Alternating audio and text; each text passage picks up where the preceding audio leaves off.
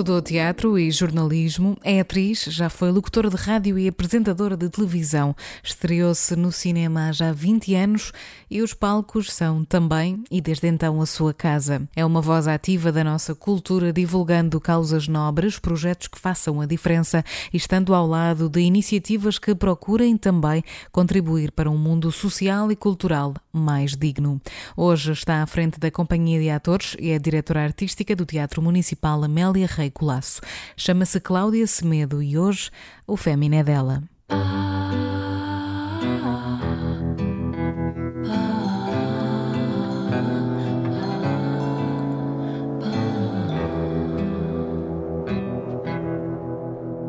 Brinquedo. Foi um sonho que eu tive. Era uma grande estrela de papel, um cordel e um menino de bibe. O menino tinha lançado a estrela, com ar de quem semeia uma ilusão. E a estrela ia subindo, azul e amarela, presa pelo cordel à sua mão. Mas tão alto subiu que deixou de ser estrela de papel. E o menino, ao vê-la assim, sorriu e cortou-lhe o cordel.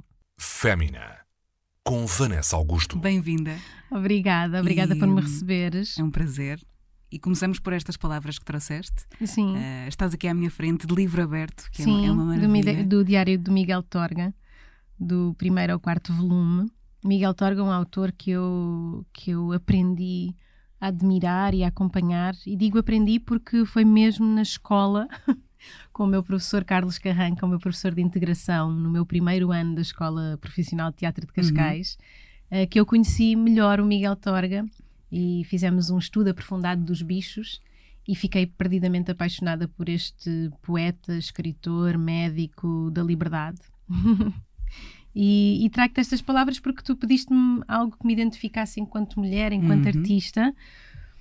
E eu acho que tenho um bocadinho este lado de sonhadora, de, de pegarem estrelas de papel e tentar fazê-las voar Uhum. e colocá-las no sítio das estrelas e que também tenho este lado de, de aceitar a liberdade das coisas e portanto quando elas se tornam Cortar estrelas saber cortar o cordel exato e, e como acho que tenho um lado muito infantil no melhor que a, infan- que a infância tem de, de sonhar e de Hum. acreditar e de olhar para as coisas e imaginar que elas podem ser muito mais do que aquilo que elas literalmente são. Ahm, então acho, acho que este, este poema ah, diz muito de quem eu sou, eu ident- identifico muito com ele. E depois acho que as mulheres têm muito este, esta coisa da criação e de ver os meninos crescer e, e Hum. libertá-los. e... Portanto, foi a minha escolha. E este início é também o teu início, portanto, Sim. aquilo que pretendo saber ou que queremos todos ouvir é um bocadinho da tua história, de saber como é que tu chegaste até aqui, começando ah, pelo sítio onde nasceste, pela tua infância. Sim. Eu sei que a conversa provavelmente é longa. Conta-nos aquilo que, que também que te, que te lembras ou que te marcou da Sim. tua infância, Olha, do teu eu- crescimento. Eu, nasci em Oeiras, na extinta maternidade de Oeiras, no dia 18 de janeiro de 1983. E vivi sempre, e vivi sempre na linha, em Uhum. Carcavelos, Oeiras, eh, pare- na parede. Ah, e isso acho que também diz muito de mim, esta relação com o mar, com o sol, com, com a liberdade. acho que tem muito a ver com o que se vivia naquela altura lá. Ah, o que é que eu me lembro da minha infância? Lembro-me de ser um lugar muito feliz. Ah, tenho duas irmãs mais velhas, mas muito próximas em termos de idades. E vivíamos numa rua em que toda a gente tinha irmãos e éramos muitos miúdos e estávamos sempre na rua. Ah, os dias acabavam com os nossos pais a gritarem à janela para irmos para casa jantar e tomar banho e dormir. Ah, portanto, eram dias longos, bem aproveitados. Jogávamos à macaca, à cirumba, ah, andávamos atrás das lagartixas, coitadinhas.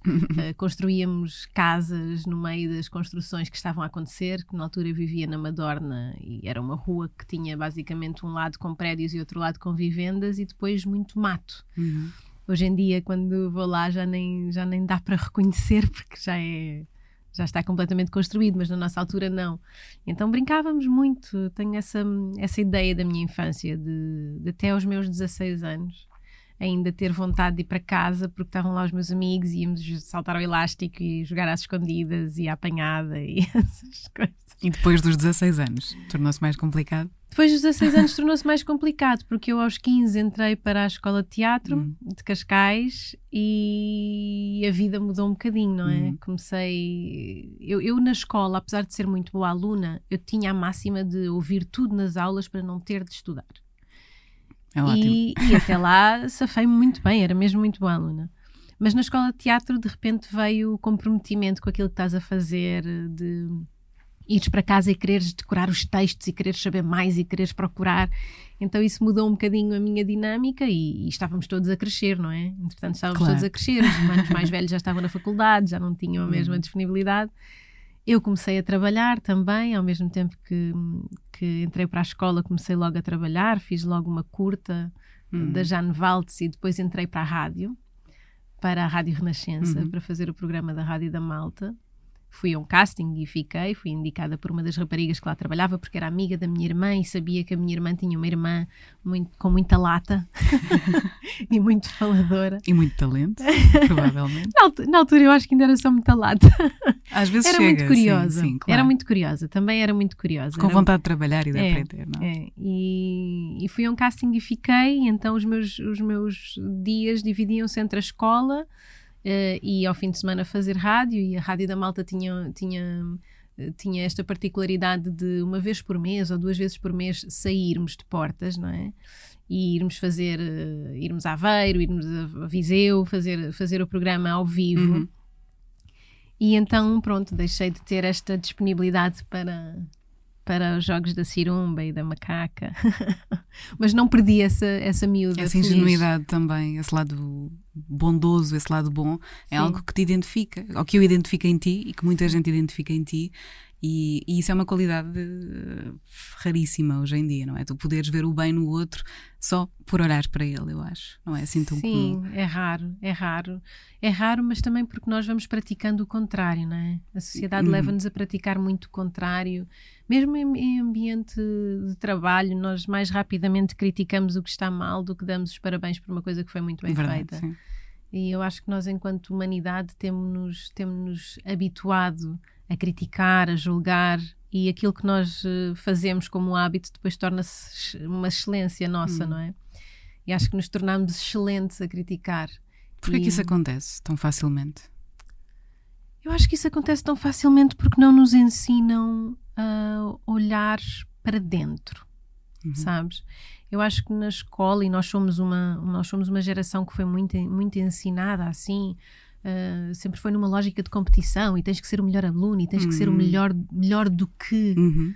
Um, e ao seres melhor do que, se tu o criticares e o enfraqueceres, mais rapidamente Uhum. te tornas o melhor, não é? Porque enfraqueceste a autoestima da outra pessoa.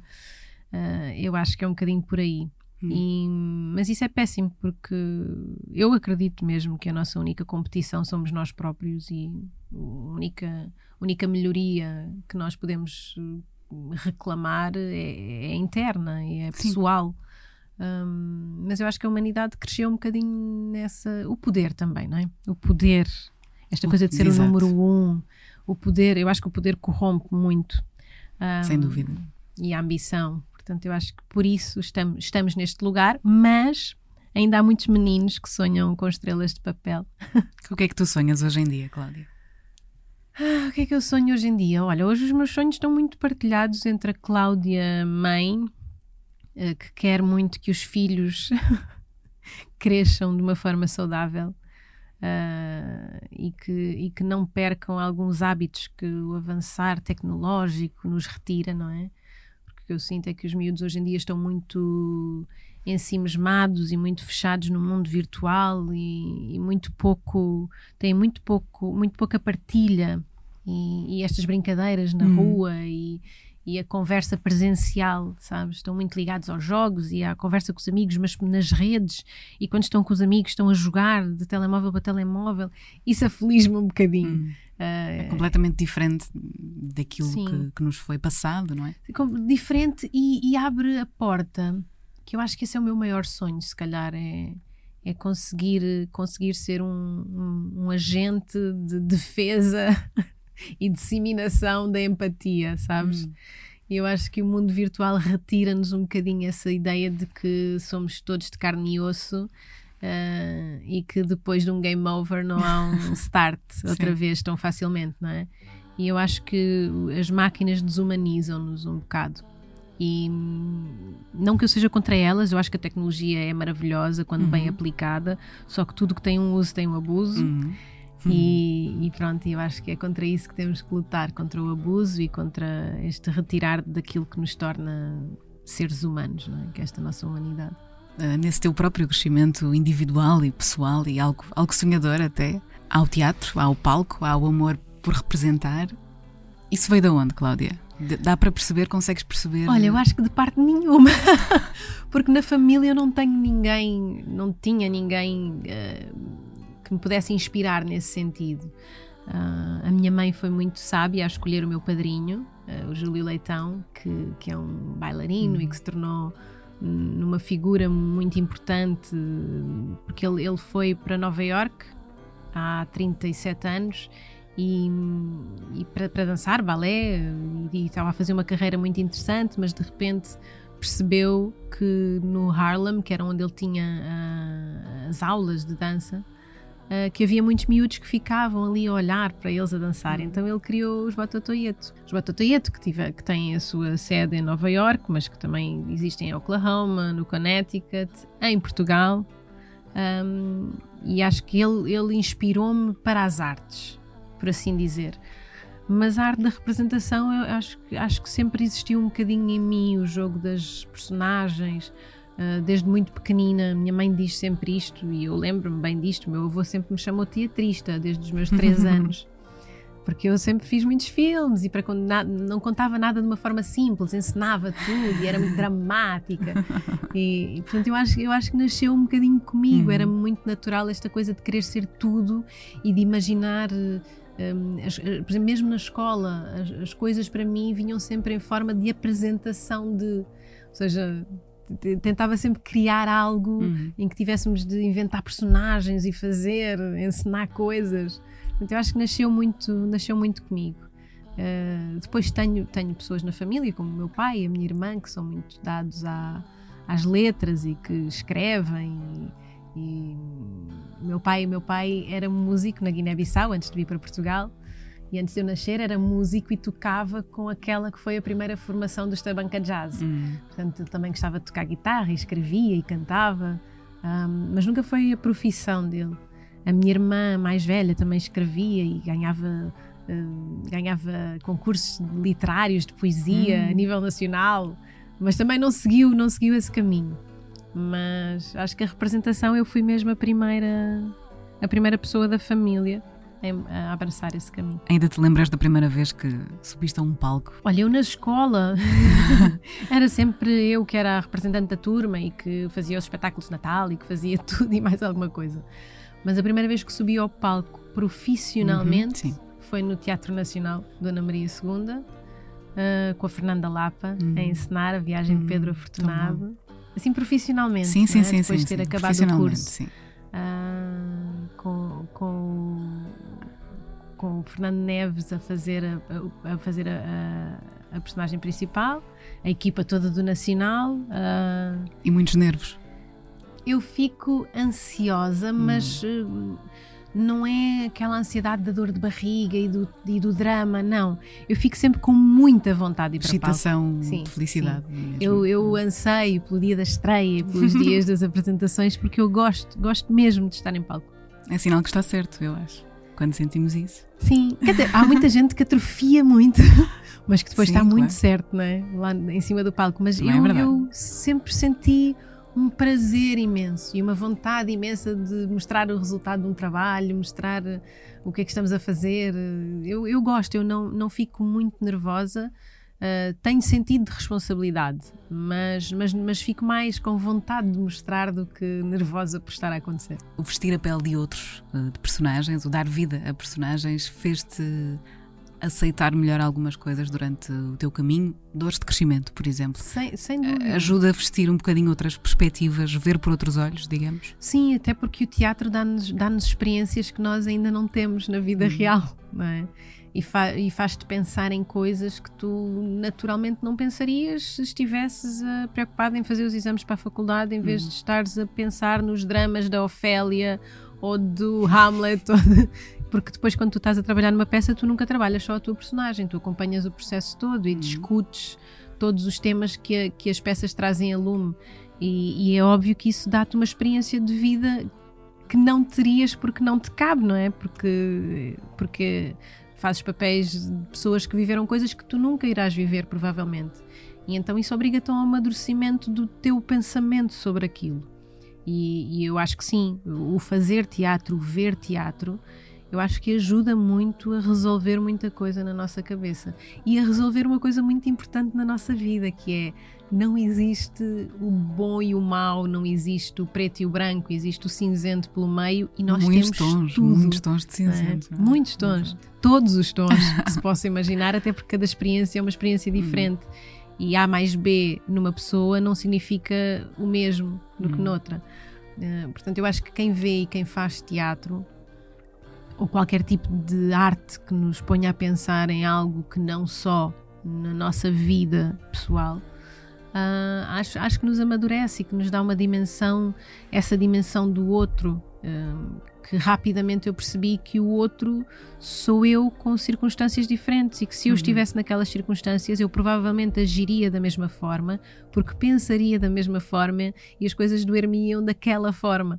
Portanto, acho que me deu, que me deu muita coisa. Deu mesmo muita coisa. Ajudou-te em alguma experiência em particular? A minha relação com a morte tornou-se muito diferente hum, depois de a ter pensado por várias perspectivas em palco, sabes? Ah, o lidar com a morte do meu avô, que aconteceu mesmo nessa minha transição de, de conhecer o Carlos Carranca e falar sobre, sobre a vida nas suas, nas suas várias dimensões e sobre a aceitação da morte e percebermos que a morte é só mais um momento, não é? Ah, e, curiosamente, o único que nós temos a certeza que vai acontecer. Porque tudo o resto é uma incógnita, mas nós sabemos que vamos morrer um dia. Uhum.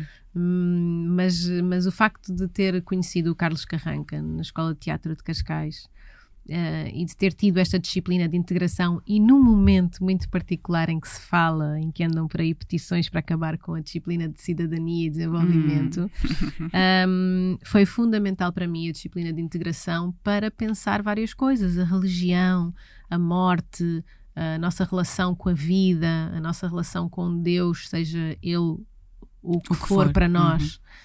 Um, fez-me, fez-me, ajudou-me a superar muita coisa e, e quem me trouxe esse pensamento crítico foi, foi, foi o teatro, sem dúvida. Cláudia, do que é que tu mais te orgulhas em ti? O que é que eu mais orgulho em mim? Olha, orgulho-me muito de poder ir dormir todos os dias com a noção de que tentei ser o melhor possível.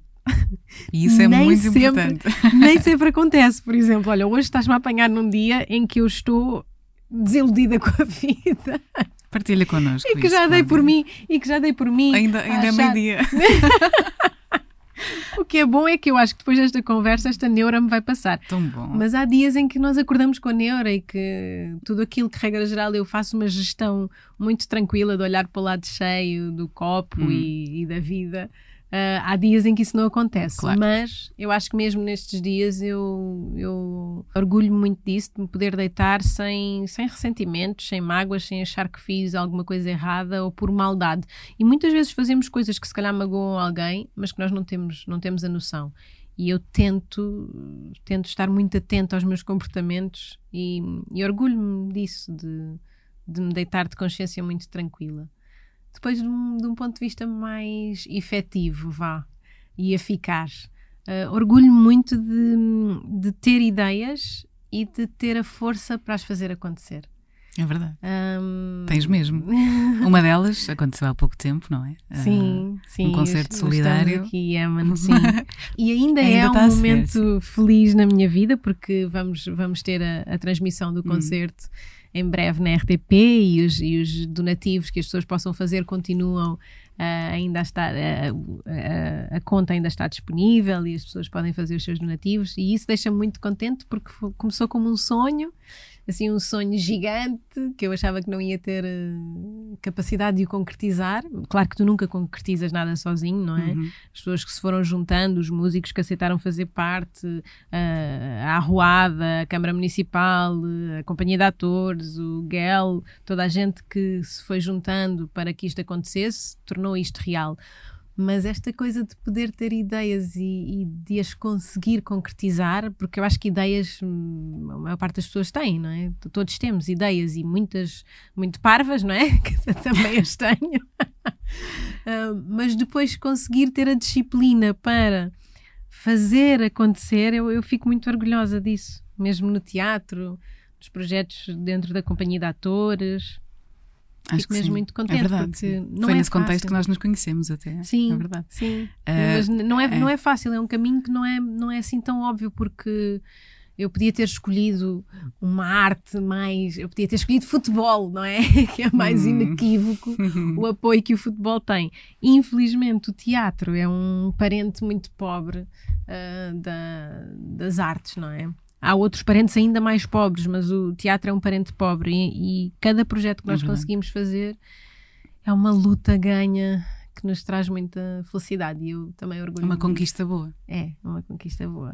Deixar apenas a nota de que o concerto solidário de que falávamos é então o concerto Estamos Aqui Yemen, é uma iniciativa da Cláudia Semedo, eh, que pode então ainda, eh, ainda está no fundo aberto a receber os donativos uh, de toda a gente, sim, correto? Muito sim, e, e, em breve vão poder ver na RTP1 a transmissão do concerto. No meio deste processo todo, que é o teu crescimento enquanto pessoa, enquanto atriz, enquanto profissional das artes e da cultura, porque é isso que és neste momento, alguma vez te foi desconfortável ser mulher? Ah, já. Já, já me foi desconfortável ser mulher. Um, quer dizer, nunca me foi desconfortável ser mulher. Fizeram Mas sentir. o facto de ser mulher uh, já me fizeram sentir. Olha, para começar, nos, nos salários.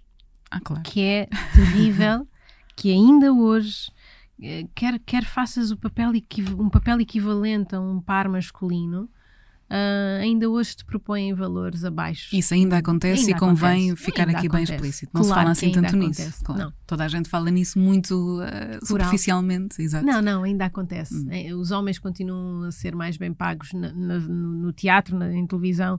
Os homens continuam a ser mais bem pagos do que as mulheres em mesmo, na mesma condição. Uh, e isso é logo o primeiro ponto, não é? Que uhum. para além de ser injusto, é, é surreal que Sim. em 2020 ainda, isso ainda aconteça. Um, e depois tu tens, tu tens um meio em que tens muitos líderes masculinos, não é? Uh, e o facto de seres mulher e estares a trabalhar para que te coloca logo numa posição de aparente dependência, que não é, nós temos a liberdade que reclamamos para nós. Um, há muita gente que acha que pode usar dessa posição de poder para, para obter aquilo que quer. E, já, e já, já estive numa situação desconfortável nesse sentido, mas eh, acho que sempre tive muito presente. Olha, uma frase do Miguel Torga, que é: Nós temos na mão o terrível poder de recusar. Tão importante isso. Sim, temos na mão o terrível poder de recusar. É terrível porque muitas vezes põe-nos em situações delicadas, não é? De, de alguma precariedade até.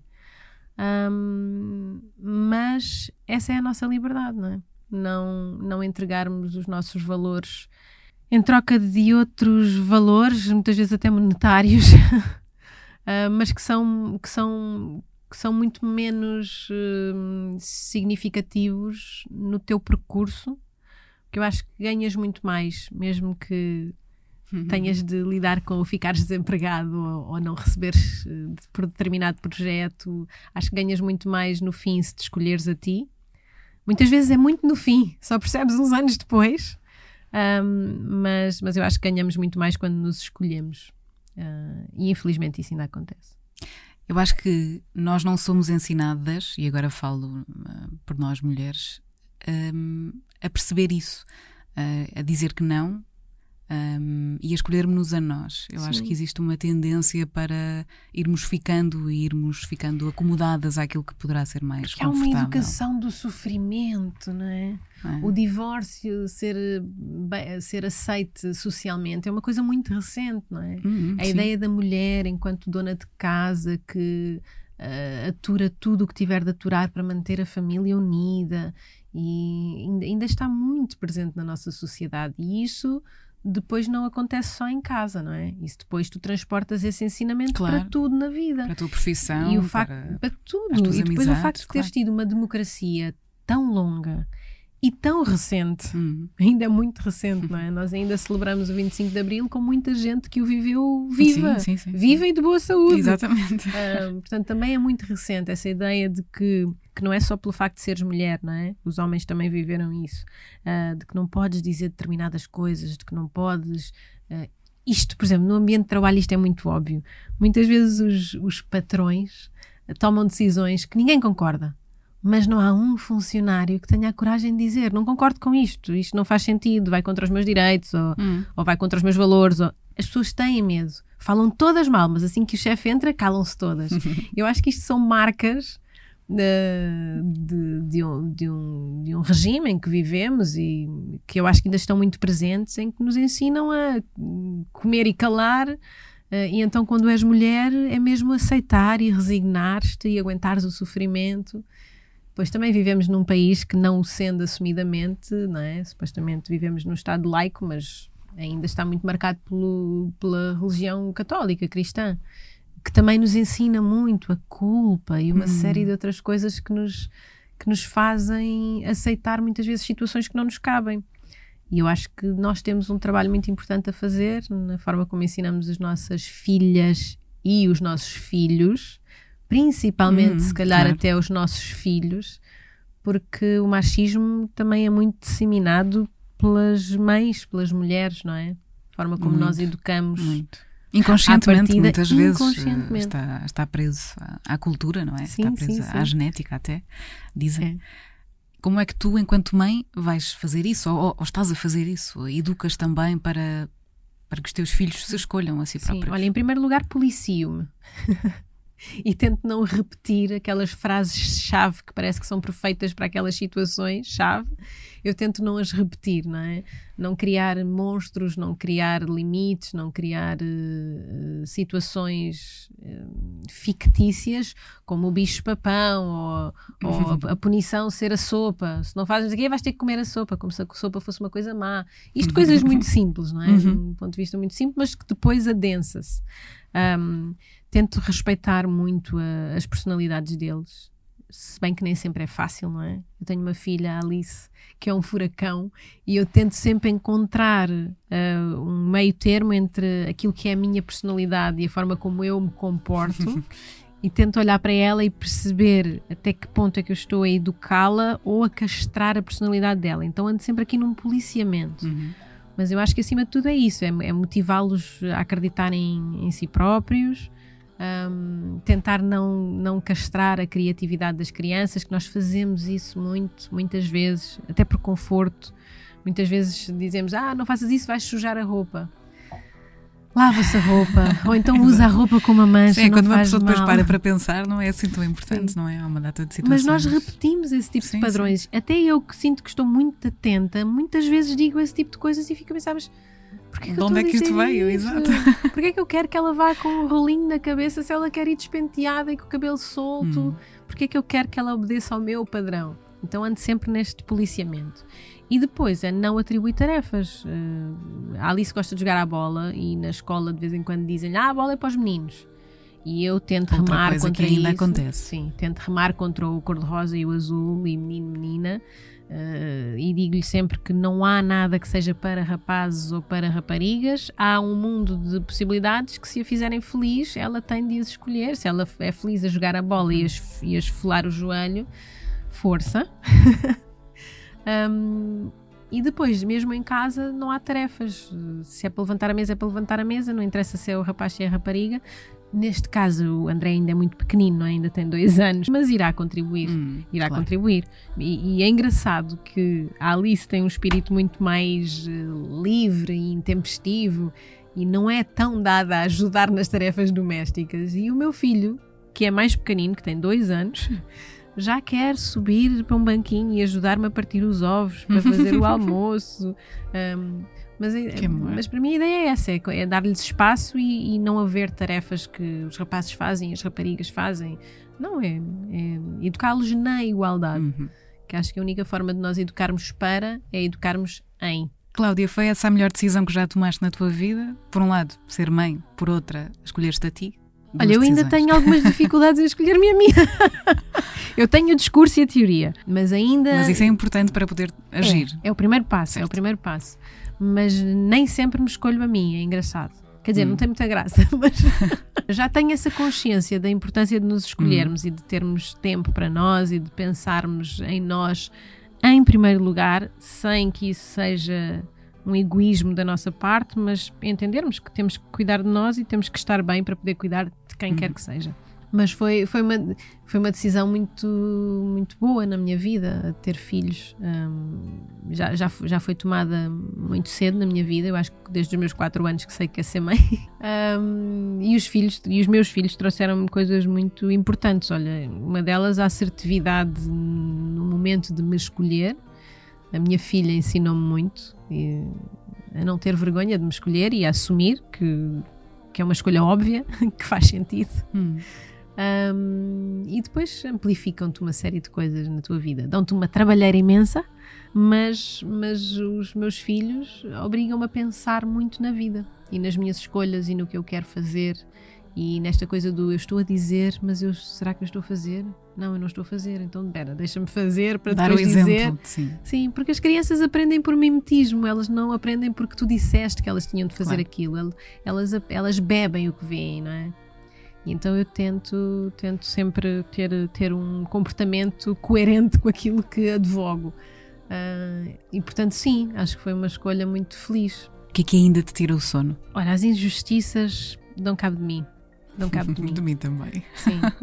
E geograficamente eu não, não tenho assim grandes distâncias. Obviamente que não sofro todos os dias, a toda a hora, por todas as guerras que estão a acontecer, não é? Porque isso seria. Eh, tornaria um- impossível viveres, não é? Porque estavas a sofrer a todos os segundos da tua vida, mas inquieta-me muito. Inquieta-me muito a irracionalidade, o egoísmo, a ambição desmedida, o desrespeito pela vida, do- pela vida humana. Hum, angustia muito a intolerância, angustia muito o ódio, os discursos do ódio. Hum, isso angustia-me um bocado, angustia-me perceber que nós rapidamente esquecemos ensinamentos que levam a uma união e a uma empatia e rapidamente aderimos a, a movimentos que, que levam à desunião e ao caos e ao ódio. Isso inquieta-me. É difícil olhar para o mundo então como ele está agora. é, é difícil, é difícil olhar eh, para a América, para o Brasil, eh, para a Síria, para o Iémen, Hum. Para a Rússia, para a China, para Portugal. É difícil, é um bocadinho difícil, mas eu acho que cada um de nós tem a obrigação de fazer aquilo que pode no seu raiozinho de ação, mas inquieta-me um bocadinho. Inquieta-me um bocadinho que uma mensagem tão simples de entender que é respeitem as outras pessoas como gostavam de ser respeitados, tratem os outros como gostavam de ser tratados. Como é que uma coisa tão simples não, não encaixa, não faz sentido, não, não é praticado, sabes? É o poder, como tu É, dizes. isso angustia-me um bocadinho. Angustia-me um bocadinho a situação da cultura no nosso país, neste momento. Ah, esta pandemia deixou bem claro o quão frágil é o nosso o nosso o nosso lugar na sociedade e, e- e- a falta de apoio que tem que tem a cultura, não é? Que ficou muito óbvio, ficou mesmo muito óbvio. Isso angustia-me um bocadinho. Angustia-me algumas coisas neste momento. Vamos voltar a ti, Cláudia, para fecharmos esta, esta conversa, antes também de falarmos nas, nas tuas escolhas culturais, em mais escolhas culturais. Mas a última pergunta que tenho para ti são duas. É a minha Sim. pergunta preferida uh, deste uhum. programa, que é qual é que é a coisa mais importante que já aprendeste sobre ti mesma e sobre os outros? Acho que é um ensinamento que já te falei dele hum. aqui há, há, há pouco tempo. há poucos minutos. Os outros sou eu. Exatamente. Acho que esse, esse é o melhor ensinamento sobre os outros. Uh, o que me leva a pensar muito antes de julgar, a tentar não julgar e, e a verdadeiramente compreender. Mais do que aceitar, uhum. compreender. Uhum. Porque eu acho que compreendendo uh, aceitamos, não é? Uhum. E Sim. em relação a mim própria, é que não. Ainda não. Acho que não tenho limites. Isto é estranho dizer, agora que verbalizei, se calhar é estranho dizer, mas o que eu aprendi sobre a mim própria é que não tenho limites. Consigo sempre abraçar hum, hum, mais alguma coisa, consigo sempre acreditar mais um bocadinho, consigo sempre ir procurar mais um pouco, consigo sempre. Consigo sempre. Isso é lindo. Sinto que consigo Isso é sempre. mesmo bonito. é, é mesmo bonito. É mesmo bonito de ouvir. Obrigada, Cláudia. Fémina, com Vanessa Augusto. Para o final, vamos a isso. Trouxeste um disco uma canção, Sim, opa, um sabes, livro. sabes que me é muito difícil escolher um. Eu sei. Um, é sempre uma um, unidade um, tão. Um no meio de, de muitos Sim, que sabemos. Um no meio de muitos, olha. Ninguém eu, vive só com um disco, não é? Sim, ninguém vive só com um disco, mas o que mais tem tocado uhum. no, no, meu, no, meu, no meu carro, na verdade, que é onde eu ouço mais música é o Crioula, do Dino de Santiago. Hum, Sim, e é um disco que eu recomendo verdadeiramente. Uh, mas, mas pronto, esse é o que tem tocado mais. Não posso dizer os outros. Podes, diz, diz, Cláudia. Isto é um programa de liberdade. boa, boa. Mas há muitos que me acompanham. Olha, agora tenho mais. andado a descobrir uh, deliciado o Leoningo da, hum, da Selma Wamus. Hum. O manga já deve estar gasto de tão repetido no meu carro. Da Mayra, o fichado da, da Sara Tavares também passa muito. Uh, o Zeca, do, do Pedro Joia também passa muito. uh, pronto, eu, eu não vivo sem música, confesso. Uhum. Eu não vivo sem música. Depois, um eterno retorno será sempre a minha Elis. Regina uhum. e ao João Gilberto, um, mas o Crioula, tu pediste-me uma recomendação. O Crioula é, é fundamental. É, é, fundamental. Acho que nos tempos que passamos uh, é fundamental ouvir a voz do Dino de Santiago, não só no Crioula, mas também naquilo que uhum, ele diz, sim. Eh, fora, fora do tom musical. um livro e uma canção. Pode ser esse, eh, do Miguel Torga, que tens aqui à minha frente. Olha, o Diário do Miguel Torga é sempre muito interessante. É um livro para nos acompanhar eh, e para irmos, e para irmos lendo e voltando a ele, que tem sempre frases muito. Hum muito importantes, chave, chave para muitos momentos. Mas o livro que eu tinha pensado trazer-te um, é o Esse Cabelo, da Jaimila Pereira de Almeida. Uh, é a primeira obra da, da, da, escritora, acho eu, que não estou a dizer uma coisa errada.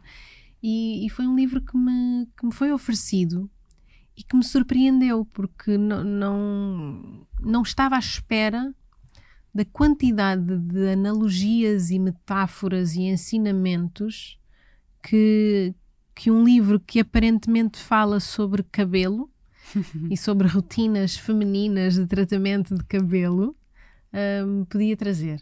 E foi, e, foi, e foi maravilhosa a leitura.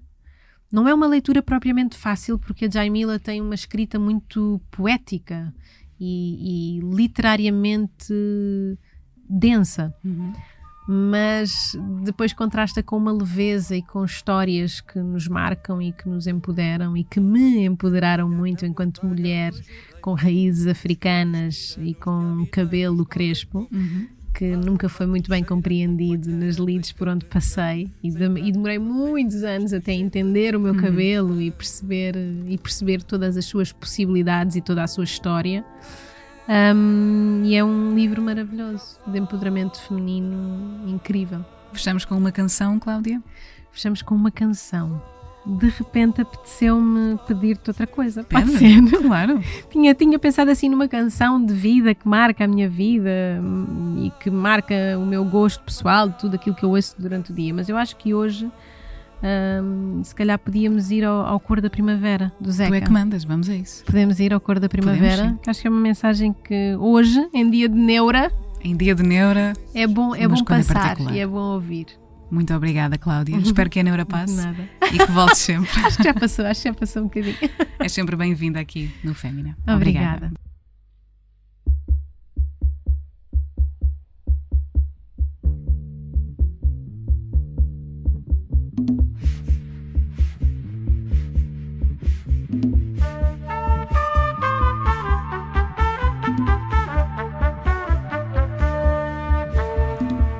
Livra-te do medo que vem cedo há do sol queimar.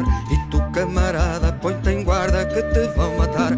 Venham lavradeiras, montadeiras deste campo em flor. Venham enlaçadas de mãos dadas semear o amor